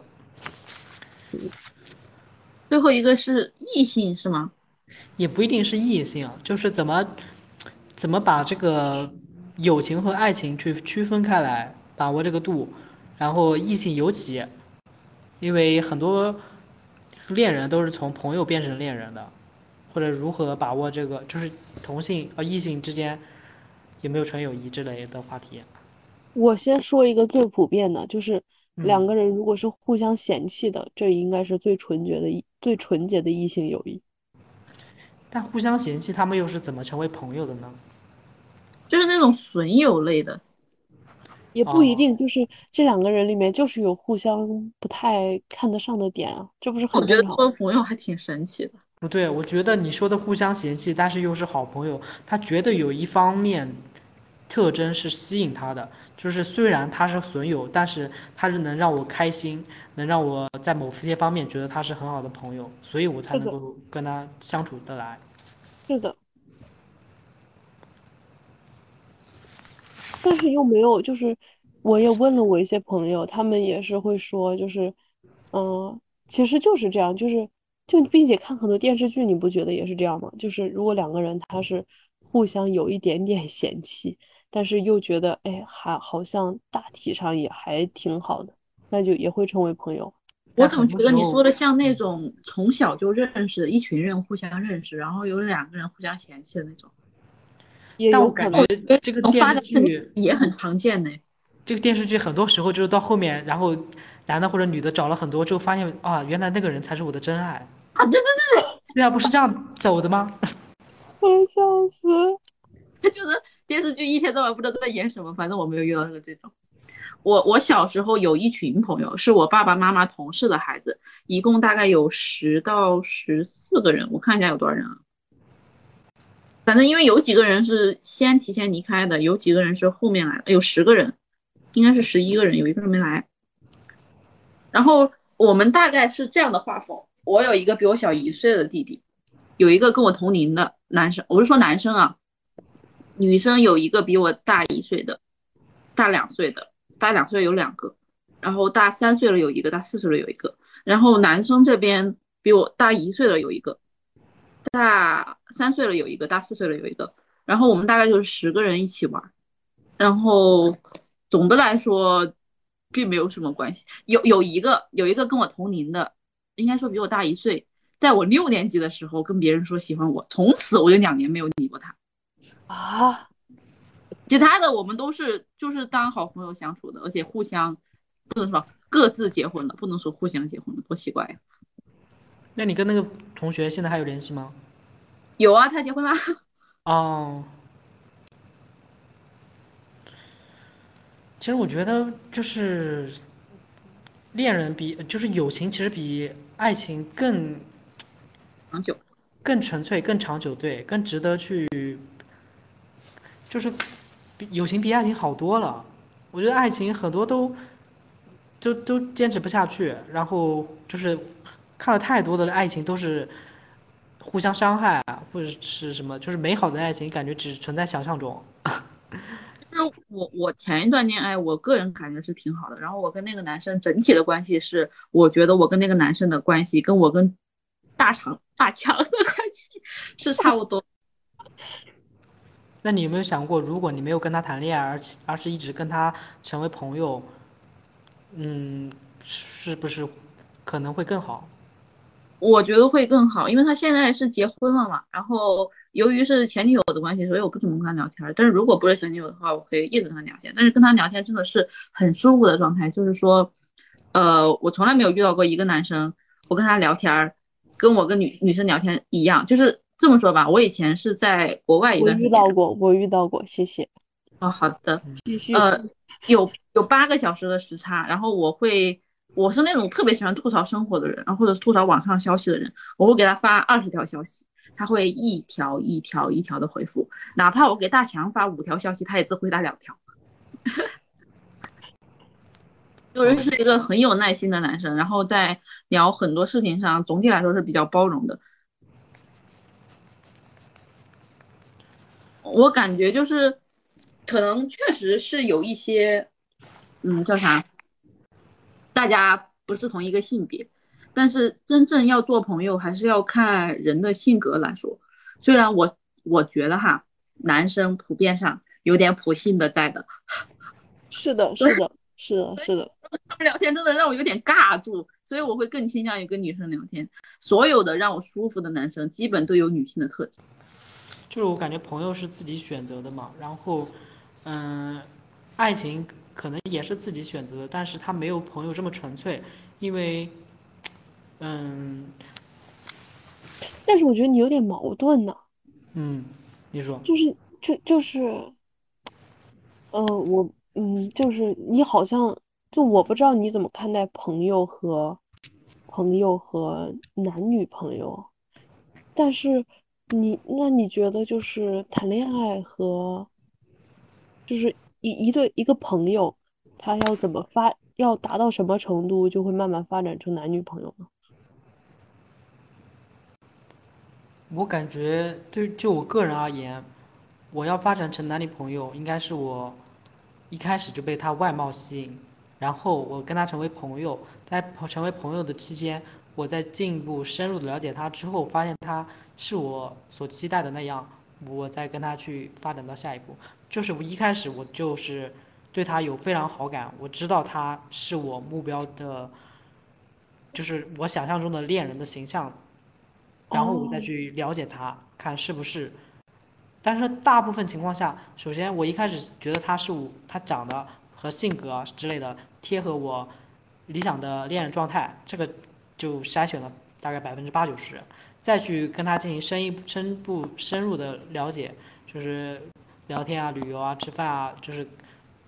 进一步的了解他这个人之后，很多人又被我淘汰了，就真正剩下来的可能就一两个，就是几年也就一两个，然后也可能会有，也没也有很多各种限制，就是地点啊什么的，或者是就没真也也维持不下来，我一直也不知道怎么去找一个灵魂伴侣，就我对恋人的要求非常高，也所以导致了我目前还是单身，单身了好多年。你觉得之前那些没有，就是有一点点开始，但是又没有结束，但是又没有到达那个状态的，是被你筛选掉了吗？是有被我筛选掉，也有那些本来就有客观因素，比如说地理呀、位置啊，或者是什么，就是很难再接触，各种原因，但是有一半以上都是被我筛选掉的吧。你看，这就是我觉得普信的地方了。啊，可可能是的，就是嗯，就是也有一些是筛选了我吧，或或者说没有到那一步。不，其实我觉得普信不是在于你说筛选掉还是筛选你，而是这种筛选的眼光。嗯就是我，就是好像是说，就是我，我可能会有我说的有点冒犯啊，但这是我啊，就是感觉好像在挑选，非对，在选妃。啊，这也不是冒犯吧，但是我觉得选伴侣就是一个要认真思考的。对要认真对待的事情啊。确实确实，我不是同时选很几很多个，我一一个时间也只会对待一个。嗯，确实我也说不，呃，我也不是说这样不对，而且我也感觉，呃，可能我们都是这样。我可能不是，我我我感觉我谈恋爱的过程都蛮有意思的。我差不多都是在第一眼之后我就决定去不去追，追完了追得上就追，追不上就算了。我感觉我是这样的，就是我是刚开始没啥感觉，或者突然有一个点会让我觉得，哎，很有意思，就是我不知道触犯了我哪一根神经，然后我就会觉得，然后觉得，哎，那就就突然就就喜欢了，就这样子。crush 是这样形容的吗？crush 应该是，对对对，也感觉但像是，我都看氛围。嗯，你说你刚才说我的哦，矛盾是什么？并且我想问，就是，嗯、是不是存在这样一种，就我只是突然想到，是不是存在这样一种偏好，就是男性会，就是男性会更加主动的以男女关系去看待这段关系，而女生倾向于先做朋友，会不会有？会有吗？小会啊绿，你是这样吗？不是，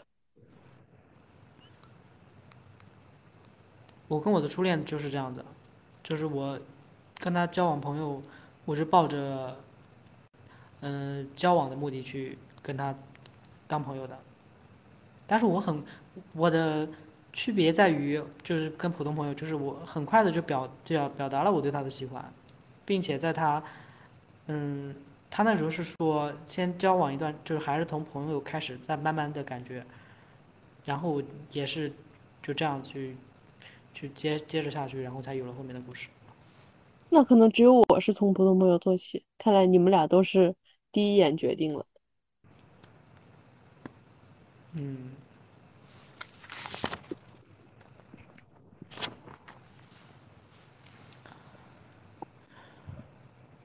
但是我是很难从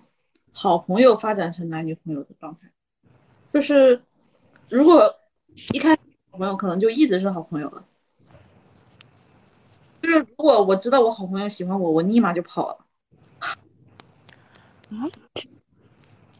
我也不会。如果一个，不过我到现在没有被人追过的经历。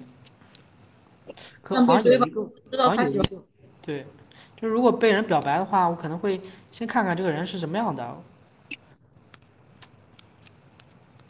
然后试着相处一段时间，看看合不合适。就如果我对他有好感的话，如果没有好感的话，就直接跟他说了。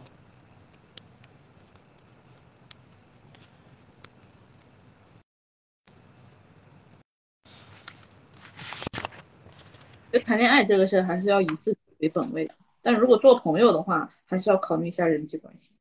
就是我是说以自己为本位，就是还是要考虑自己在这关系里面开不开心呀、什么的。确实，但是因为我曾经曾经作为过一个舔狗，就是呃对方很帅，然后我就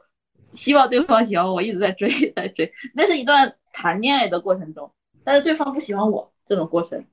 然后我就是个舔狗，反正过得是很不爽啊。对，我或觉，但是我觉得这样的行为更普遍的存在，就是恋爱中关系不对等，相相比于朋友之间的关系不对等，我觉得更普遍的发生。确实，尤其是网上有很多，就是男生要给女生送礼物啊，各种礼物啊什么那种。我当时差不多就是那个男生的地位。而且我觉得恋爱这个关系也比朋友更难抽离出来。如果你是个朋普通朋友的关系，我觉得发生的什么矛盾，说说不做朋友就可以不做朋友。但是因为恋爱的话，就牵扯到东西比较多，而且如果尤其是你谈的时间长了一点，涉及到谈婚论嫁的事，你更难抽离出来了。你们有没有一个问题，就是你们觉得前男友、前女友可以做好朋友吗？这个问题，我觉得可以哎。我也觉得可以，但是我会考虑对方的现任的态度。是，但是事实向我证明不可以。我觉得有爱就不可当证。明不可以，但是我觉得我是想做好朋友的，是的，因为我可以。那有点不礼貌了对人家。因为我我之前试过嘛，就刚开始说分分分手当朋友，后来发现分手之后，就如果存在着对他的爱，我觉得就当不了朋友，因为我还是会想跟他，就是了解他近况，然后问一些问题，就是会打扰到他，然后后来觉得不太好，后来还是删除了一切联系方式。嗯，但是可可能跟每个人谈恋爱的方式不一样。我觉得我的朋友，我的男女朋友，他在那个时间段就是我最好的朋友。每当我会想到，就是曾经那么深的联系在一起，然后，但是却，但是却就是就好像一个很好的朋友也因此离开了一样，我感觉好难受，好伤心。我觉得哦，小绿应该能理解吧。嗯，那我感觉像你你你的描述里面，我感觉好朋友跟恋人没有区别的，极好的。其实我对有很大程度上，我觉得，嗯，也不是没有区别，就好，就是恋人他具备了好朋友的一切特质。嗯。你是因为想把这个感情维系下去，然后或者说碰巧这个人向你提出了交往成为男女朋友的原因，你不想舍弃掉这段非常好的朋友，所以才答应跟他成为恋人关系吗？有没有这种可嗯，能？有的时候会就是，呃，有的有，有的不是。哦，那我觉得朋友，哎，我或者说男女朋友就是非常非常好，或者说现在更包容了，男男或者女女，非常非常好，感觉就不被就不被拥有了。现在这个社会，就是大家一定要会觉得两个非常好的男女朋友就一定要走向恋人，嗯，或者是两个非常好的男人在一起，他们俩就是 gay，对对对，我觉得就非常不能理解，就是明明并且可以有非常纯粹的关系，但是非要把它套上一个枷锁，就是说你们就在一起就是不被允许的，就除非你们是恋人，所以你们这样的亲密关系是合理的。我觉得这个就是给友情污名化了。对我我一直在想一个问题，就是这个中间的那个界限到底是什么？就是同性友谊和异性友谊的界限到底是什么？就是就是比如说，嗯，就是异性友谊要做到什么样才能够，就他和同性友谊，就是到底要做到什么样才会不让别人误解？对，我一直在想这样一个问题，并且我嗯，你说，并并且我跟你说，我我我曾经就是曾经有有一个就是相当于是我的曾经的一个呃对前前任吧，然后他他会跟我说，就是说如果我们不是男女朋友，那我就要和你保持距离。就就是那么就会让我觉得，那么呃，并且我又身处在一个周围男生很多的环境，我就会觉得特别孤独，就是大家都会和我 保持距离的这这这样的关系，然后我就会觉得就就非常的受孤立，就是连一个朋友都找不到。能 get 到。不过我觉得被误解也没关没关系吧，只要你你跟他讲清楚，或者你说你不想，你跟谁讲清楚呢？你你你想跟他保持嗯亲密关系的好朋友，就是这种亲密关系不要不不一定成为恋人这种。你说我们可以，就是你不想成为恋人，因为恋人可能没有朋友这么单纯，这么纯粹，这么持久，而且很多限制。如果恋人交往不合适之后，可能我们朋友也没得做。就是说出你的顾虑，然后并且他也同意。我觉得如果是真的朋友的话，他可以理解你，并且如果他答应你了，那你就可以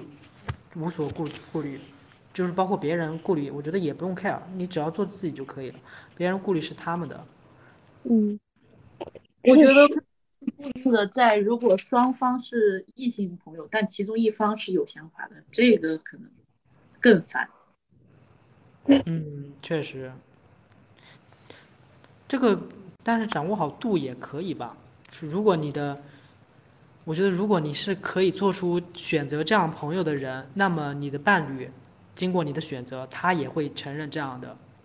因为我哦，当时跟我的对前就是初恋，就是我允许他有非常非常好的男性同朋友，他也允许我有很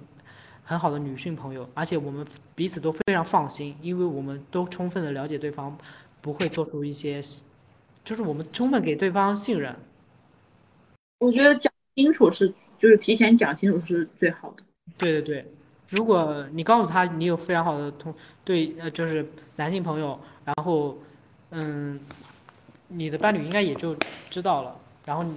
如果他有一些不嗯顾虑的话，告诉你，如果你也能接受的话，那最好。如果他接受不了，要么你放弃朋友，要么你放弃这段恋情。但不过我觉得放弃这段恋情是比较保险的，因为他已经要就是恋就是恋人，他已经要求你去不做你自己了。这样的恋，人，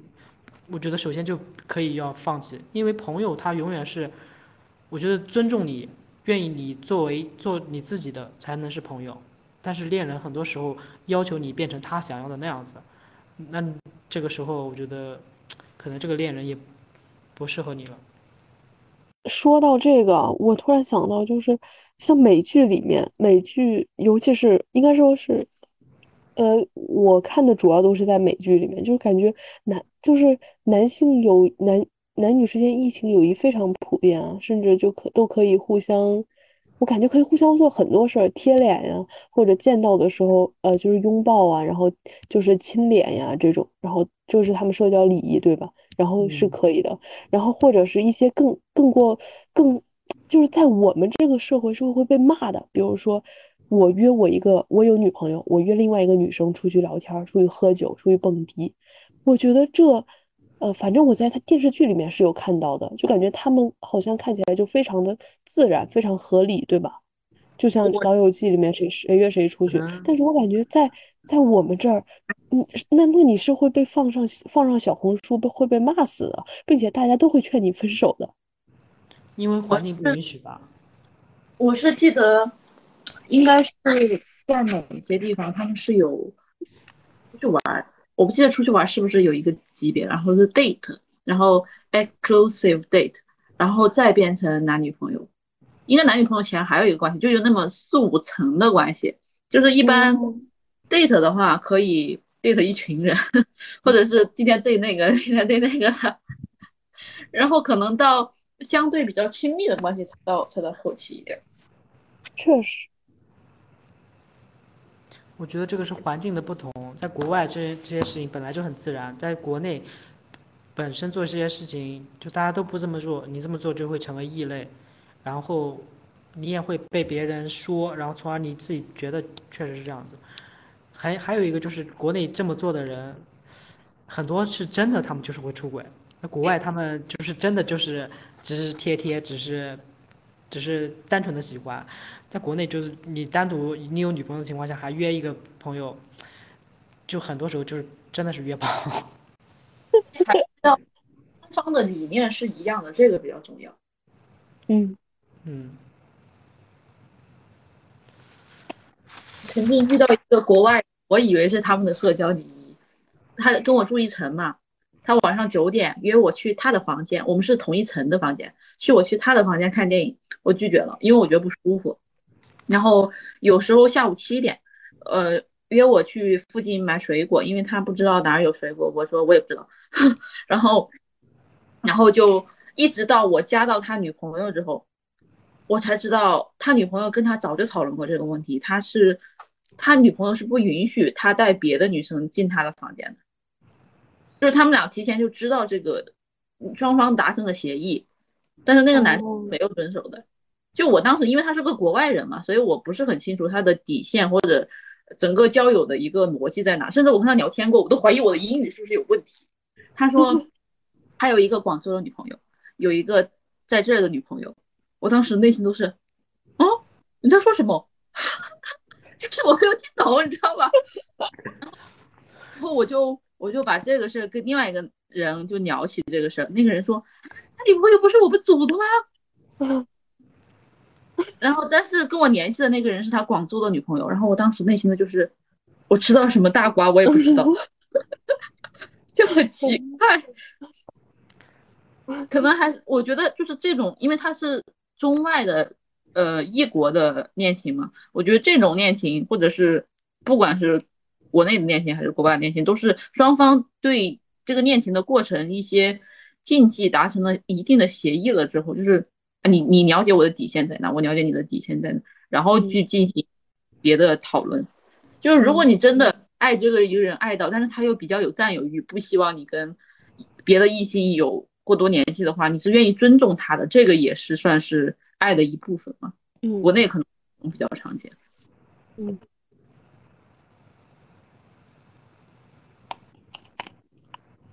所以国其实是国外他们也是有限制的嘛，就是男女双方会约约约束，也没那么自由。我觉得如果对方真接受不了呢，因为嗯，可能家庭的原因啊，或者是历史的原因，就是他真的跟别人 date 了之后跟别人约炮，然后他就跟我分了，可能个人的原因也有导致的。最最好双方还是说清楚，提前说清楚一样是最重要。确实，还有我记得我当初谈恋爱最好笑的是，我第一件事我在跟他分经济，我跟他说我们俩出去玩儿，吃饭最好是我请你一顿，你请我一顿，然后买小零食什么的就各各买各的，想怎么买怎么买，反正也不贵。然后偶尔花大钱会稍微算一下，比如说去一个地方的机票，我我先垫付了，你是两千，然后你到时候还是要把这个钱给我，我会从开头我就跟他讲好经济怎么分。如果我跟男朋友连经济这个事都要扯皮的话，我是真的觉得混不下去的，因为因为有很多人在谈到后期的时候会开始想，我给他花了这么多钱，但是他不给我花钱，或者是我觉得我应该省省省钱一点，呃，凭什么我要给他花那么多钱？就是这种态度。我我我跟我朋友，我跟好几个朋友都有这种逻辑，就是我在刚跟他们认识的时候，我说如果咱以后一起买菜的话，我们尽量就你买一天，我买一天，或者是我们把钱平分，或者你的态度是什么，你可以表达出来，我会提前问一下，因为像经济这些方面的还是有些影响的，有些人会介意，比如说我给他带了一杯奶茶，但他没有转我钱这种事。对对对，我觉得这个是个。就是女性获得男性非常好感的一个点，就是这个，就是她，因为很有些女性她就是会占着自己的女性优势，让男的去请她这这个或者那个，但是就是如果我讲清楚比较重要的，因为有些男生是愿意就是做大款的，就觉得我能包养你呀，这种就很开心，我能养你这种态度，有男生是这样的。我我计差不多计算过，我跟我前男友付出对比，差不多是他六我四，就相对来说还比较 A A 了，但是也没有特别分很清楚过。然后之前我最近有一个最近认识的比较关系比较好的女生，基本上就是小钱咱都分得很清楚。如果是这个东西确实是我想喝奶茶，但你不是很想喝，我就请你，我跟你提前讲好。就是经济这方面，在做朋友的时候，我觉得也还是蛮重要的，因为因为我可能。不能确定，或者年纪大了也不太好意思问所有人家庭的经济背景或者你的经济态度这方面，就讲清楚嘛。因为价值观不一样，比如说我跟他出去，他一定要我买一个爱马仕的包，我这个还是承受不起的吧。可以，下一期就聊价值观。可以。总的来说，大家都还是普通老百姓，也没有太穷，也没有太，也没有太有钱。基本上安排好了之后，都都能接受的状态。嗯。所以男女性有纯友谊吗？我是觉得肯定会有的，因为像我提到有啊，小有啊，我就有啊。嗯，确实。你的纯友谊是怎么保持的呢？我和你的纯友谊是怎么保持的？你想一想。互相看不上，我觉得是的，我觉得就是这个原因。我觉得其其实我感觉对对我来说，真的就是就是要不要要不要喜欢，真的是有一个点会不会戳到我，在此之前都是友谊。我觉得是有性吸引力的情况下，就是比如说我会愿意跟他贴贴。但如果这个人人真的很好，但我真不愿意跟他贴贴，我是不会谈恋爱的，就做朋友。不过不不不过贴贴对我来说不算什么哎，哎，我突然感觉感觉我这个人好开放，就是有一段时间我会疯狂的想拥抱别人，但是那真的不代表什么。但是我之前顾虑很多，我你有一次喝醉酒了，我抱了你和另外一个男生，你记得吗？我不记得。就那一次，因为我就是也是中国和国外的区别，我觉得。你喝醉了，你都记得。我记得，因为拥抱对我来说非常珍贵。因为在初中的时高在高中的时候，我记得我经常去抱我的同桌，他是个男生，然后我觉得拥抱的感觉非常好。但是就是毕业了就没有了。然后感觉在中国，大家都觉得拥抱是一种非常私密的行为。嗯，但是我觉得就是很正常的一个行为，但是大家都不这么做，我也不敢这么做。但是我非常喜欢拥抱，真的。确实。就是想起来我高中的时候，我也很想给别人拥抱，但是。不敢，也没有别的心情，比我真的没有任意任何的想法，我只是觉得拥抱有很大的力量，能给别人温暖，对啊，我也觉得会开心，对啊。但是在中国做这种行为，不论是跟男生跟女生，跟男生拥抱大家觉得你是 gay，跟女生拥抱大家觉得你们是一对，我觉得很 很多限制，确实，我只敢喝醉了去抱男生女生，嗯，确实。但是女生女生好像拥拥抱是个很正常的事儿。对，女生好很多。感觉嗯男生是不被允许的表表达情感的。是的，哎，也是有不好的地方啊，男生。不过这个不好，我觉得相对于女性的处境已经好了很多，女性又还有很多很多别的，确实，感觉差不多了。跟差不多了，下次再想想，可能话题不能话题，问题可能要三个或